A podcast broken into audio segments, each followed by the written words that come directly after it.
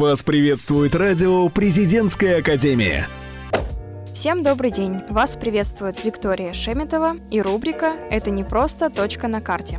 Потому что в наш институт ребята приехали учиться совершенно из разных уголков России. Я не исключение, поэтому прежде, думаю, лучше начать с рассказа о своем крае. В Петербург я приехала с севера, потому что город, в котором я родилась и выросла, расположен в центре Западной Сибири, а конкретнее в Хмао-Югре. Может быть, слышали про Нижневартовск, Сургут, Ханты-Мансийск? Это его близлежащие крупные города. Этот край знаменит добычей черного золота. Именно в этих местах была пробурена первая нефтяная скважина Самотлорского месторождения. И сейчас он является основным нефтегазоносным районом России и одним из крупнейших нефтедобывающих регионов мира. И как бы ни был мал этот город, от его действий зависит настоящее и будущее всей России. Мегион – город совсем молодой, но упоминания о нем встречаются еще в начале 20 века, когда местные жители Ханты и другие народности вели рыбный промысел на реке Обь. В 1961 году в окрестностях Мегиона ударил первый фонтан нефти, а в 1964 отсюда была отправлена первая баржа с черным золотом. Но зарегистрирован как город он был совсем недавно и в этом году будет праздновать свое 40-летие.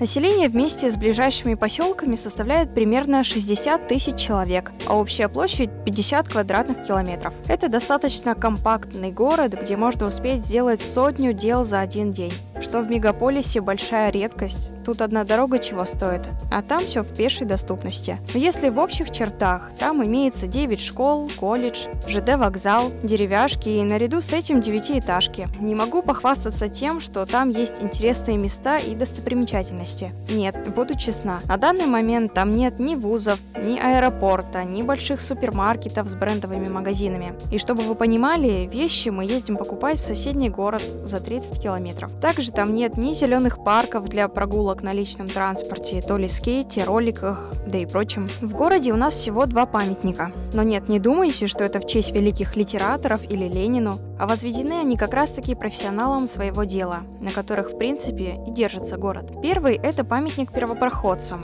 который расположен на набережной реки Мега. Со стороны он напоминает купол золотистого цвета, по бокам которого находятся три человека разных по профессии. Это геолог, строитель и нефтедобытчик. Второй – это памятник воину-освободителю, скульптура, которая связана с Великой Отечественной войной. Каждый год именно к этому памятнику в честь Дня Великой Победы жители города возлагают цветы. Но несмотря на небольшие масштабы городка, там проходят окружные, всероссийские и иногда даже международные мероприятия. И украшают его как раз-таки люди, которые живут и творят на благосостояние всего этого города. Кстати, готовясь к этой рубрике, я созвонилась со своей хорошей знакомой, которая рассказала что для нее значит этот город. Цитирую. «На моих глазах Мегион взрослел и расцветал. Мы давно воспринимаем цветочные клумбы, зеленые газоны на европейский манер, как что-то обыкновенное и традиционное.